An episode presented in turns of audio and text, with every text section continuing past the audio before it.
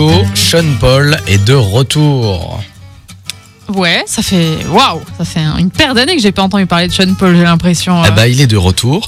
Son prochain album euh, Scorcha sortira d'ici la fin de l'année si tout va bien. Le projet est en très bonne voie. Cette semaine sur les réseaux sociaux, euh, Sean Paul a teasé l'arrivée d'un nouveau morceau euh, inédit intitulé Dynamite en partageant un extrait où on entend la voix de Sia. Alors c'est Mhm. une surprise de taille parce que ça fait plus de 5 ans que le public attend ce morceau qui avait fuité sur la toile en décembre 2016.